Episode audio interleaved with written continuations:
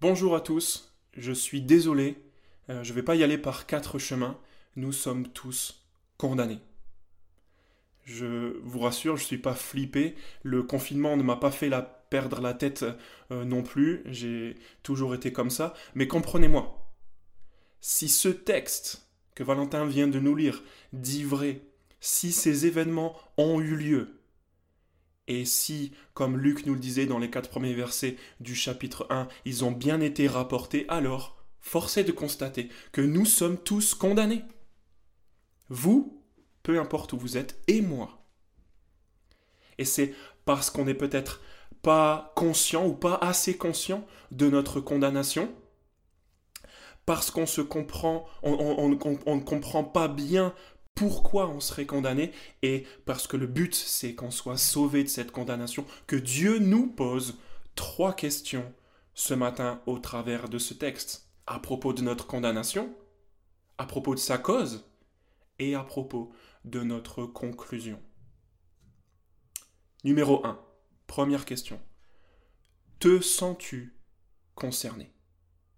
Te sens-tu concerné C'est la première question que Jésus veut qu'on se pose. Regardez au verset 28 comment il recentre les discussions. Jésus se tourna vers elle et dit, Femme de Jérusalem, ne pleurez pas sur moi, mais pleurez sur vous et sur vos enfants. Un recentrage de Jésus qui nous amène à nous poser cette question. Est-ce qu'on se sent concerné? Deuxième question à propos de la cause.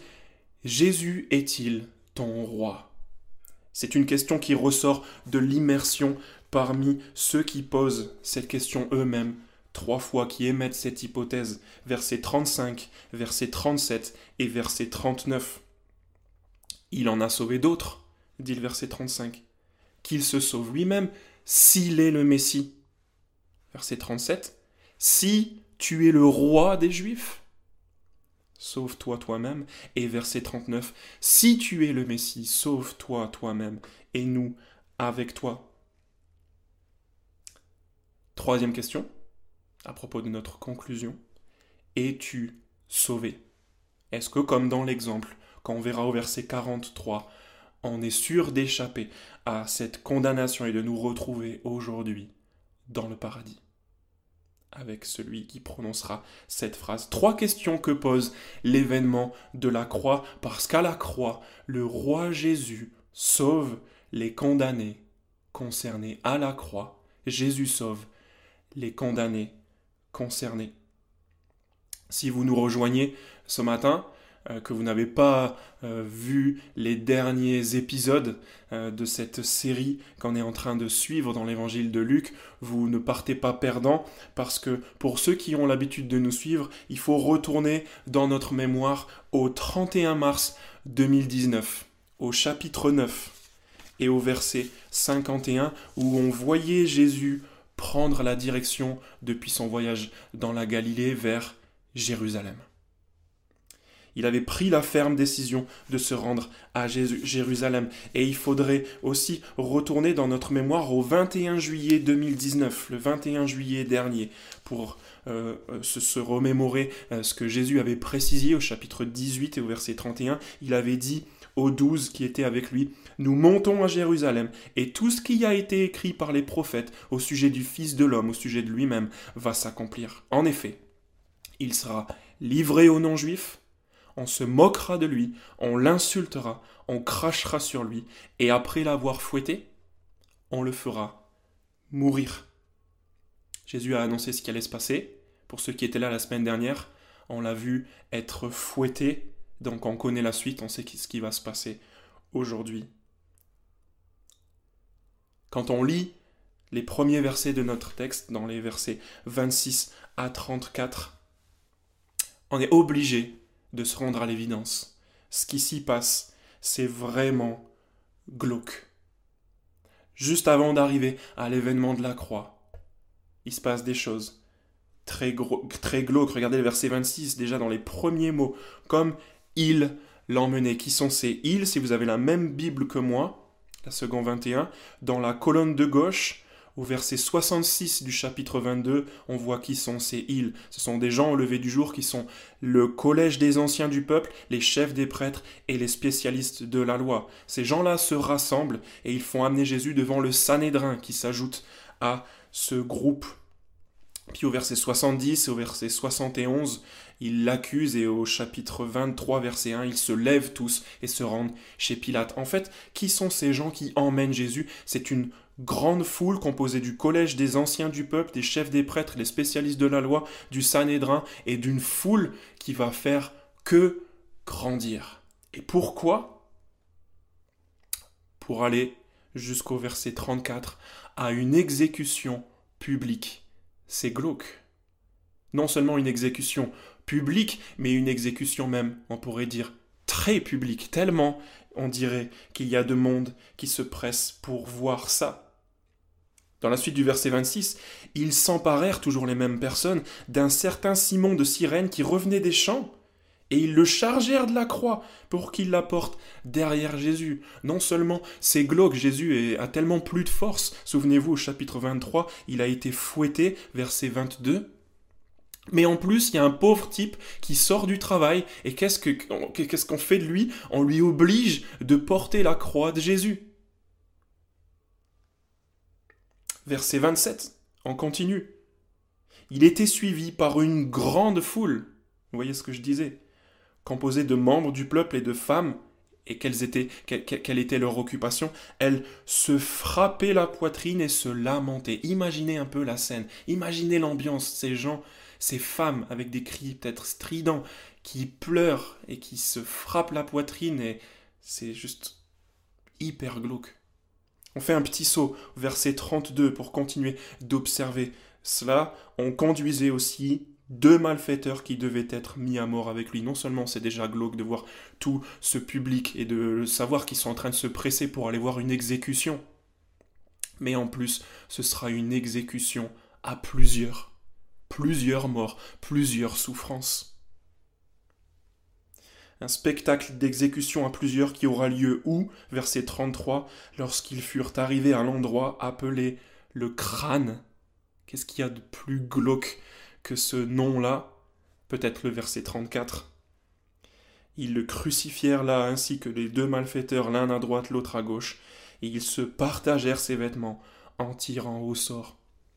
Fin de ce constat d'une scène hyper glauque. Il y a des espèces de vautours qui se partagent les effets personnels comme un butin de guerre de Jésus.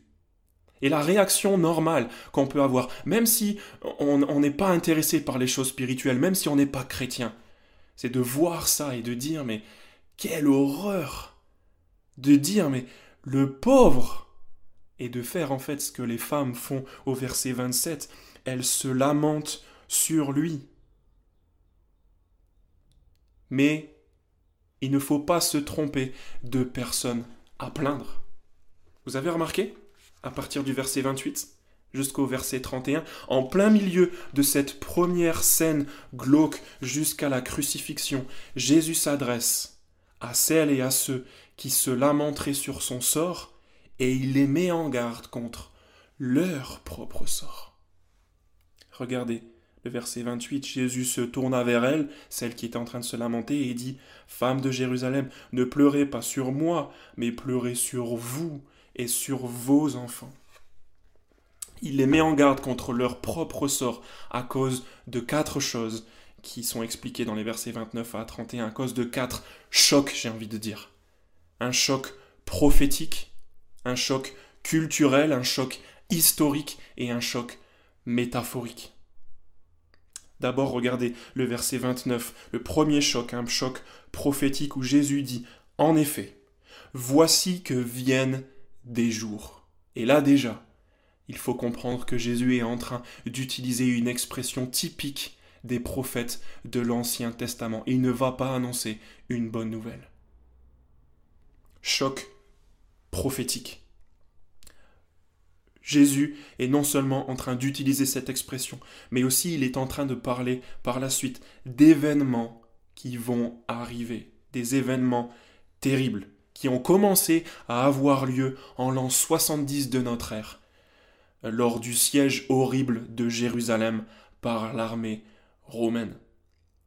Non seulement Jésus utilise cette expression, il parle de choses qui vont arriver en l'an 70, mais c'est aussi un vocabulaire qu'il a déjà utilisé au chapitre 13, au chapitre 19 et au verset et au chapitre 21 pour parler de la fin des temps aussi. Regardez avec moi par exemple le chapitre 13. Le chapitre 13 au verset 34 où Jésus parlait euh, déjà de la même sorte à Jérusalem. Il disait Jérusalem, Jérusalem, toi qui tues les prophètes et qui lapides ceux qui te sont envoyés, combien de fois j'ai voulu rassembler tes enfants comme une poule rassemble sa couvée sous ses ailes, et vous ne l'avez pas voulu. Et quelques versets plus haut, verset 28, il parlait d'un endroit où il y aura des pleurs et des grincements de dents.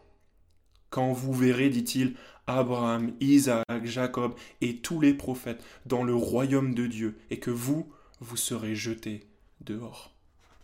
Il l'avait fait aussi. Au chapitre 19, regardez avec moi, chapitre 19, verset 41. Quand il s'approcha de la ville et qu'il la vit, Jésus pleura sur elle et dit Si seulement, c'est la même ville, Jérusalem, tu avais toi aussi reconnu aujourd'hui ce qui peut te donner la paix. Mais maintenant, cela est caché à tes yeux. Des jours viendront, voyez la même expression. Pour toi où tes ennemis t'entoureront d'ouvrages fortifiés, t'encercleront et te serreront de tous côtés, ils te détruiront, toi et tes enfants au milieu de toi, et ils ne laisseront pas en toi pierre sur pierre, parce que tu n'as pas reconnu le moment où tu as été visité. Chapitre 21, un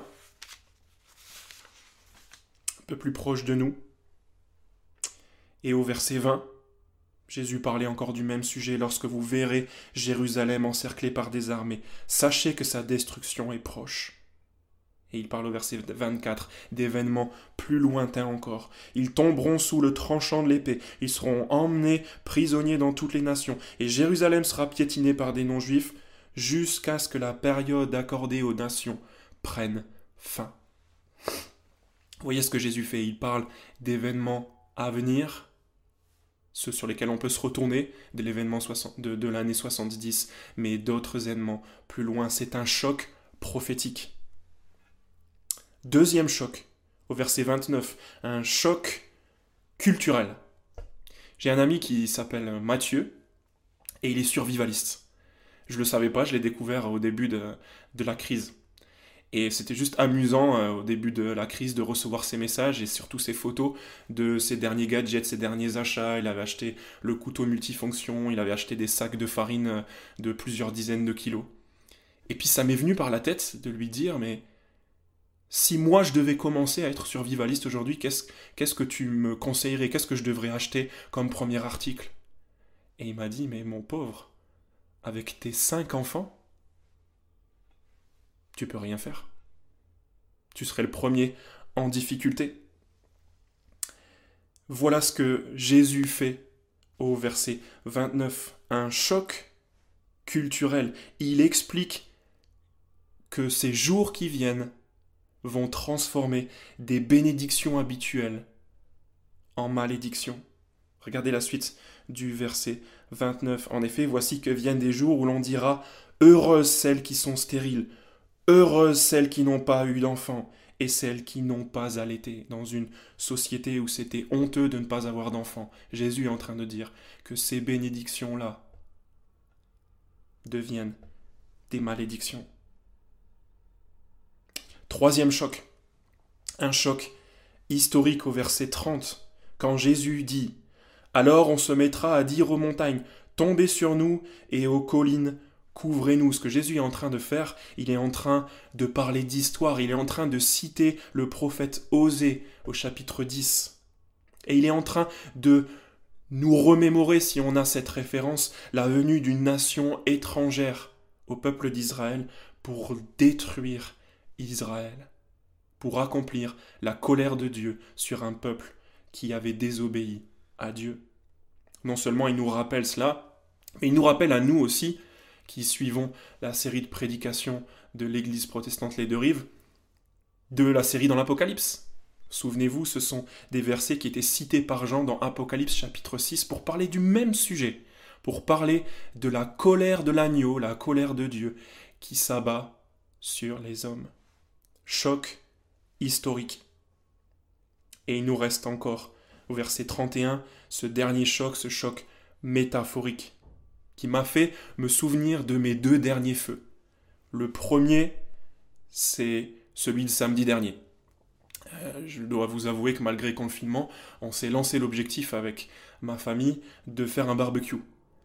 Et on n'avait pas de charbon, mais heureusement, mon voisin d'en face, je sais que j'en parle souvent, euh, mais il nous a euh, offert du bois bien sec de sa vigne qu'il avait coupé. Et en fait, je l'ai utilisé. Et en mettant le feu, j'ai jamais vu un feu prendre aussi rapidement. On a mangé euh, super tôt. Même les enfants euh, étaient surpris. Mais avant cela, j'ai vécu une autre expérience qui était moins joyeuse au mois de février. Euh, on était en vacances avec des amis, avec Baptiste, avec Pierre et avec Jean-Pierre. On était chez Jean-Pierre et Jean-Pierre voyait bien qu'à un après-midi, euh, les enfants commençaient un peu à, s'ennuyer. Il nous a dit Venez au verger, j'ai du bois bien sec, on va faire un grand feu et on va s'amuser. Ça va donner de bons souvenirs aux enfants. Sauf que quand on est arrivé là-bas, qu'on a commencé à vouloir allumer le feu, on a bien vu que le feu n'était pas, que le bois n'était pas sec du tout. Et juste si vous pouviez voir ça, j'ai encore les images de Baptiste pendant des heures qui essaye de s'activer et de souffler sur le feu pour que ça prenne. Pourquoi est-ce que je parle de feu, de bois sec et de bois détrempé, de bois vert? À cause du verset 31 Regardez le choc euh, métaphorique que Jésus utilise. Il dit en effet, si l'on traite ainsi le bois vert, Si l'on traite ainsi le bois vert, qu'adrivera-t-il au bois sec? Il est en train de dire Regardez comment moi je suis traité, comme vous êtes en train de le faire. Mais ne vous arrêtez pas là. Pensez au bois sec, à ces jours terribles qui arrivent, comme ils sont arrivés du temps de Osée et du temps de l'an 70 de notre ère. Pensez-y, au lieu de juste regarder au bois vert. Deux conséquences des versets 26 à 34. Première conséquence, l'événement de la croix change la perception de nos difficultés présentes. Je n'ai aucune espèce d'idée, ni le droit, l'autorité de dire si oui ou non ce que nous vivons actuellement est un signe ou la catastrophe même dont Jésus parle, ce grand malheur en lui-même. Mais il faut s'avouer que ici Jésus nous a mis en garde et je me dois de vous mettre en garde. Je me dois de vous mettre en garde comme si nous étions dans nos dernières minutes contre ces jours terribles qui arrivent. Ils viennent des jours où on verra tout ce qui nous faisait envie comme une malédiction. Imaginez, on dira grâce à Dieu, moi, je vis seul. Grâce à Dieu, je n'ai pas de famille. Grâce à Dieu, je n'ai pas d'enfant. Imaginez, où on dira heureusement que je ne suis pas, que je ne suis plus chef de mon entreprise. Heureusement, heureusement pour moi que je ne possède pas grand-chose. Grâce à Dieu, je n'ai pas de responsabilité tous nos rêves et nos codes de réussite auront fané. Deuxième conséquence des versets 26 à 34, l'événement de la croix ne doit pas être compris comme un moyen mystique de méditer sur les souffrances de Jésus, sans quoi on aurait beaucoup plus de détails glauques que ça. Non, l'événement de la croix, c'est un spectacle à comprendre. L'événement de la croix nous met en garde contre notre propre sort ils viennent. Et dans cette période d'instabilité, il faut en profiter parce qu'on est capable de l'envisager. Ils viennent des jours où la colère de Dieu va s'abattre sur le bois sec que nous sommes, nous et tous ceux que nous aimons. Si nous trouvons que le supplice de Jésus est horrible, je suis obligé de dire qu'on n'a pas idée de comment le bois sec va prendre. Première question posée par Jésus. Est-ce que tu te sens concerné? Si ce n'est pas le cas, c'est peut-être qu'on ne comprend pas bien pourquoi est-ce qu'on est condamné. Et ça tombe bien parce que la réponse claire des versets suivants, c'est celle-ci. Dès l'instant qu'on n'a pas eu confiance dans l'identité du seul qui peut nous sortir d'affaires, Jésus. Sa royauté, son autorité. On ne peut pas éviter cette condamnation tant qu'on n'a pas eu confiance dans son identité. Dans les versets 35 à 39, on observe quatre groupes qui doutent de la royauté de Jésus. Regardez le premier groupe au verset 34. 35, pardon. Le peuple se tenait là et regardait. Il y a d'abord ceux qui sont là en spectateurs. C'est la grande majorité. Sans parler, ils regardent, ils observent. Mais c'est exactement le même lot que les suivants. Toujours au verset 35, les magistrats. Eux-mêmes se moquaient de Jésus en disant Il en a sauvé d'autres.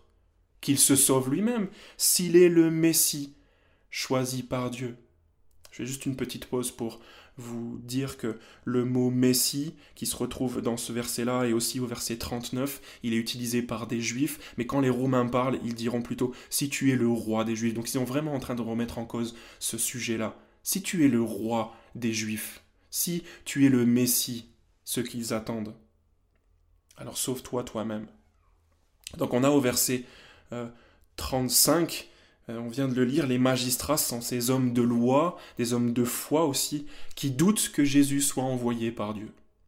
Puis au verset 37, on a ces, euh, ces soldats du verset 36 qui disent Si tu es le roi des Juifs, sauve-toi toi-même en se moquant. On a ces moqueurs, ces hommes de pouvoir qui doutent du pouvoir de Jésus. Si tu es le roi des Juifs, sauve-toi. Et enfin, quatrième groupe, c'est un petit groupe puisque c'est une seule personne, verset 39, c'est le co-détenu, le partenaire de galère de Jésus, un homme sans foi ni loi, l'un des malfaiteurs crucifié avec lui, l'insultait en disant Si tu es le Messie, sauve-toi toi-même, et nous avec toi. Vous voyez, ces quatre groupes. Quatre groupes antagonistes. Des juifs et des romains. Et des malfaiteurs. Avec des magistrats. Des gens totalement opposés, cependant, qui s'entendent entre tout le monde s'entend. Que ce soit ceux du verset 37 qui détiennent le pouvoir, comme ceux qui en subissent les lois. Que ce soit ceux qui sont spécialistes de la spiritualité, comme ceux qui sont sans foi ni loi que ce soit ceux euh, qui transgressent la loi comme ceux qui la font. Et rajoutez à cela, au verset 35, toute la foule, la vaste majorité, les curieux en prime et tous ceux que ces événements ne font pas bouger. Tout le monde s'entend sur l'identité de Jésus. Il n'est pas le roi qu'il prétendait être. La preuve, il n'y a qu'à regarder la croix. Sinon il descendrait. Comment est-ce que tout le monde s'entend? Regardez d'abord le verset 34. Il y a d'abord les uns qui ne se prononcent pas et dont personne ne prend parti pour défendre Jésus. Ils sont d'accord avec cette idée. Jésus n'est pas le roi. Verset 35. Les suivants ont bien entendu parler de ces miracles, mais ils se demandent pourquoi Jésus n'en fait plus. Vous voyez qu'est-ce qu'ils disent? Il en a sauvé d'autres. Qu'il se sauve lui-même. S'il a vraiment fait ce qu'il a fait, pourquoi est-ce qu'il ne le refait pas maintenant? Pour lui-même. Les suivants, verset 37, remettent en question son pouvoir. Si c'est Dieu, pourquoi il ne fait rien pour arrêter l'horreur qui est en train de se produire? Si vraiment il est tout-puissant, qu'il le fasse. Et au verset 39, les derniers posent une question plus personnelle. Mais c'est toujours la même idée. Si Dieu est là, pourquoi est-ce qu'il ne fait rien pour moi? Voyez le, le malfaiteur qui dit Si tu es le Messie, sauve-toi toi-même comme les autres, mais il rajoute Et nous avec toi. Si Dieu existe Si Jésus a tous les pouvoirs Pourquoi est-ce qu'il ne fait rien pour moi? Pourquoi est-ce qu'il me laisse dans cet état, dans cette galère, dans cette situation? Et ouvrez la fenêtre de chez vous. Et posez la question à un passant, à votre prof, à votre boulanger, écrivez au maire, ou allez voir le dealer du coin de la rue. Posez la question à votre mamie au téléphone. Ils vous diront tous la même chose. Et quand les jours dont Jésus parlait tout à l'heure arriveront, ils préféreront se réfugier sous les montagnes et les collines plutôt que d'avoir confiance dans le roi Jésus. Imaginez un peu cette scène. Nous sommes en 2030.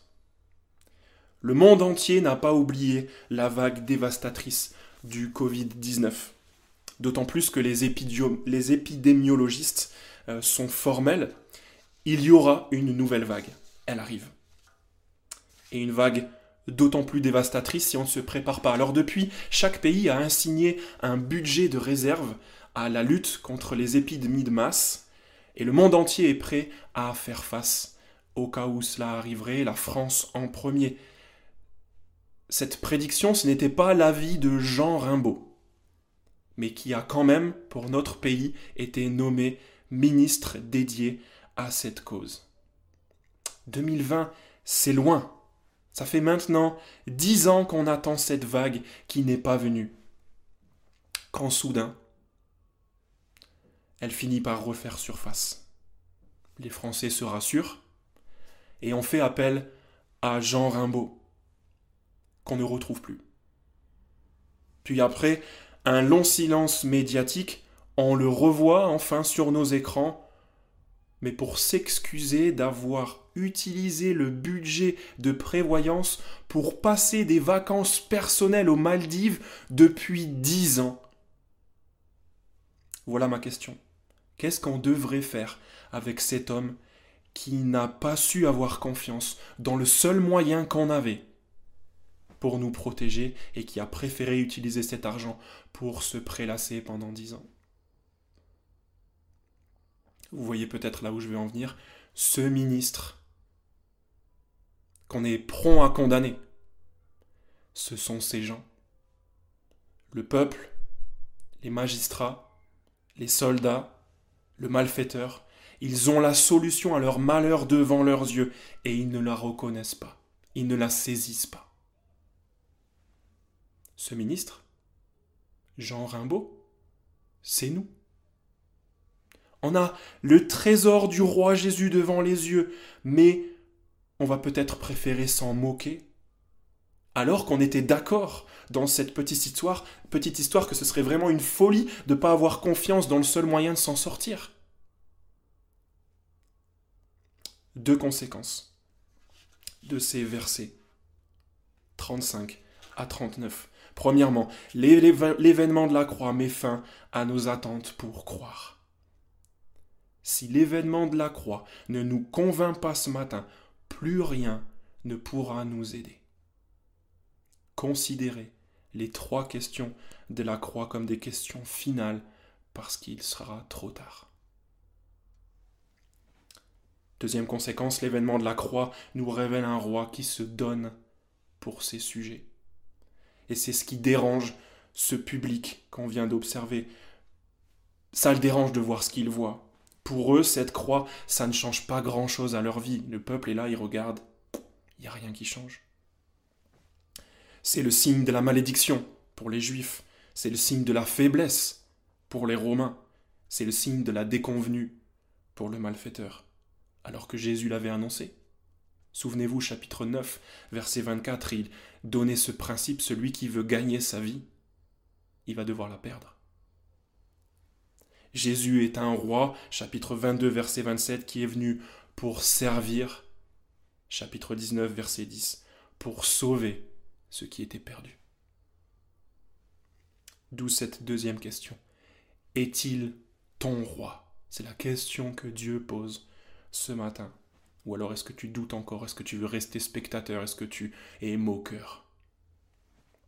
Ne pas avoir confiance en Jésus comme roi, c'est se fermer la porte à ce qu'on réclame tous, être sauvés.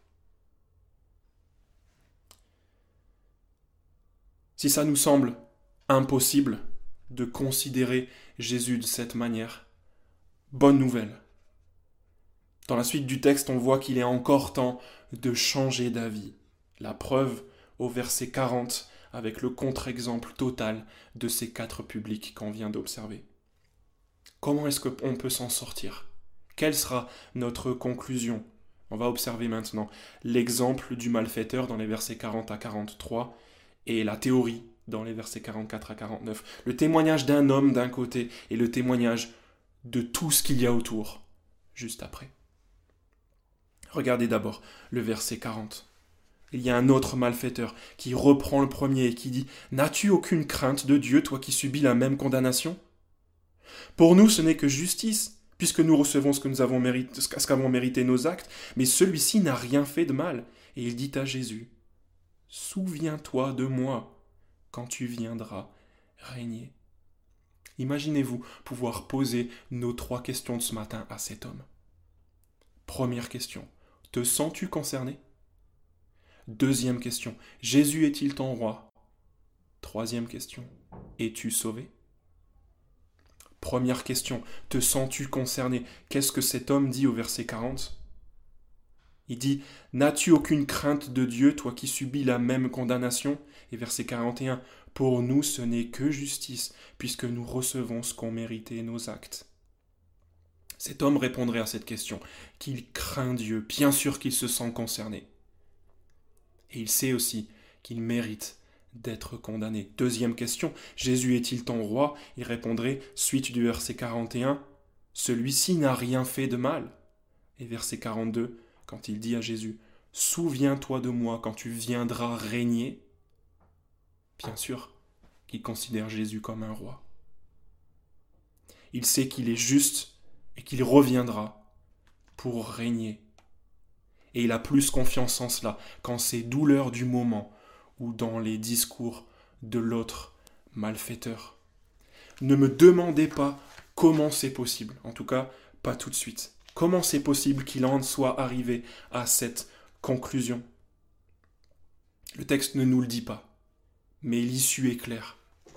Si on posait cette troisième question à ce malfaiteur, es-tu sauvé? C'est Jésus lui-même qui répondrait, comme au verset 43, Je te le dis en vérité, aujourd'hui tu seras avec moi dans le paradis. On est obligé de tirer conclusion de cet exemple. D'abord, l'événement de la croix sauve. Si tu crois que Jésus était innocent, si tu crois qu'il était innocent, ce qui est loin d'être ton cas, si tu te sens assez concerné en fait, si tu crois qu'il reviendra un jour pour régner, si tu crois qu'il est ton roi en fait, tu es sauvé. Il n'y a rien besoin d'autre. L'exemple concret est devant nos yeux. Deux choses à faire. Si vous pensez vouloir poursuivre ce sauvetage, numéro un, réfléchir à notre propre sort. Il faut que je me sente concerné. Et numéro 2, réfléchir à l'identité de Jésus. Est-il ton roi? Ce matin, Dieu pose ces trois questions dans un seul but, pour que tous ceux qui y entendent cela soient sauvés. Non seulement on a un exemple sous les yeux, mais on a, avec ce malfaiteur, hein, on a aussi tous ces derniers signes qui crient autour. Soyez sauvés. Tous ces grands événements de l'histoire de l'Ancien Testament qui sont réitérés. À commencer par celui du verset 44. C'était déjà presque midi, il y eut des ténèbres sur tout le pays jusqu'à trois heures de l'après-midi. Le soleil s'obscurcit. Premier signe ces ténèbres en plein midi, le signe de la colère de Dieu qui s'est abattue, comme à l'époque des trois jours de ténèbres palpables en Égypte, dans le livre de l'Exode, ou à l'époque de toutes ces prédictions des prophètes, Amos chapitre 8 en premier, qui crie ce matin, Soyez sauvés du jugement de Dieu. Deuxième signe, verset, dans la suite du verset 45, le voile du temple se déchira par le milieu, le signe de la séparation entre les hommes et le Dieu saint qui se déchire et qui crie ce matin Soyez sauvés de la séparation d'avec Dieu grâce à celui qui entre pour y offrir un sacrifice parfait. Troisième signe, verset 46, au moment où Jésus s'écrie d'une voix forte, Père, je remets mon esprit entre tes mains. Et où il expire après avoir dit ces paroles, ce signe de, du psaume 31 que Jésus cite au moment d'expirer. Comme un homme qui sera resté fidèle à Dieu et confiant dans sa parole jusqu'au dernier souffle, à notre place. Un signe qui crie Soyez sauvés par cet homme parfait, jusqu'au bout, même dans la souffrance. Ajoutez à cela toutes les prophéties, ce qui se passe avec les malfaiteurs qui sont à sa gauche et à sa droite, ses vêtements partagés, comme au psaume 22, ce, ce l'écriteau, les femmes qui sont en lamentation. C'est comme plein de messages qui nous sont envoyés. C'est comme un message qui nous est envoyé sur toutes nos plateformes. Un SMS et le même message par mail, un WhatsApp, un Telegram, un Messenger, un appel Zoom, une vidéo, tous ces moyens de crier et de nous, nous appeler en espérant qu'un seul au moins passe. Pour nous dire qu'à la croix, le roi Jésus sauve les condamnés qui se sentent concernés. Première conclusion, l'événement de la croix donne tout son sens à l'histoire biblique. Vous voyez, on vient de passer par l'Exode, euh, euh, par le livre d'Amos, par les psaumes. Tout mène à ce moment pour nous inviter à être sauvés.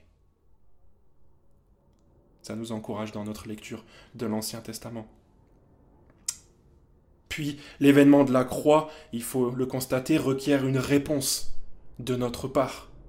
C'est ce qu'induisent les trois derniers versets avec trois réactions. La première au verset 47, en voyant ce qui était arrivé. La deuxième au verset 48, après avoir vu ce qui était arrivé. Et la troisième au verset 49, par ceux qui regardaient ce qui se passait. Verset 47, la réponse de l'officier romain qui reconnaît au moins que Jésus était juste. Il disait certainement, cet homme était juste en voyant ce qui était arrivé. Deuxième euh, euh, euh, réponse, verset 48, celle des spectateurs qui repartent en étant affligés de leur propre sort. Ils, ils repartirent en se frappant la poitrine, ceux qui avaient assisté à ce spectacle. Et troisième réponse, celle des proches de Jésus, qui deviennent dès maintenant et peu à peu des témoins de ces événements à raconter. Tous ceux qui connaissaient Jésus, et en particulier les femmes qui l'avaient accompagné depuis la Galilée, étaient restés à distance et regardaient ce qui se passait. Parce qu'on ne peut pas garder pour nous l'événement de la croix.